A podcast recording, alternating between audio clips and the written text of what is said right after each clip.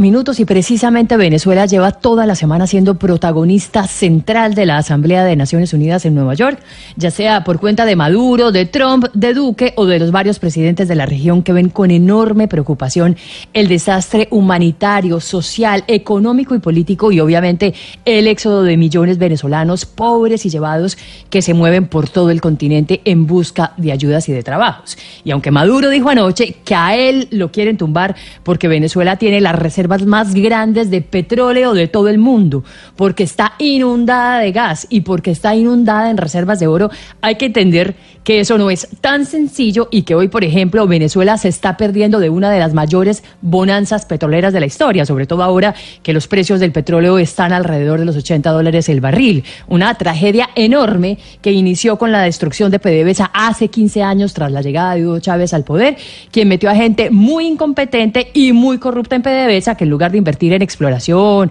explotación y mantenimiento de los pozos, se dedicó a feriarse la plata en los subsidios, en las pensiones y en los planes de vivienda, que acabaron a tal punto con PDVSA que pasó de producir más de 3.5 millones de barriles de petróleo hace 15 años a producir este año 1.2 millones de barriles, es decir, una tercera parte, lo que regresa a Venezuela a los niveles de producción de hace casi 100 años. Pero lo mismo pasa también en otros campos. En materia de acero, por ejemplo, Venezuela producía 4.5 millones de toneladas antes de llegar Chávez y hoy en día produce apenas 200 mil toneladas. En aluminio, producía un millón de toneladas al año antes de llegar Chávez y hoy en día no produce absolutamente nada. En oro, producía 22 toneladas al año antes de llegar Chávez y hoy en día produce cerca de un millón de toneladas. Cifras todas que demuestran que la industria venezolana está completamente destrozada, que han tumbado, de hecho, el PIB del país en un 50%, a pesar de que todavía tenga las mayores reservas mineras y energéticas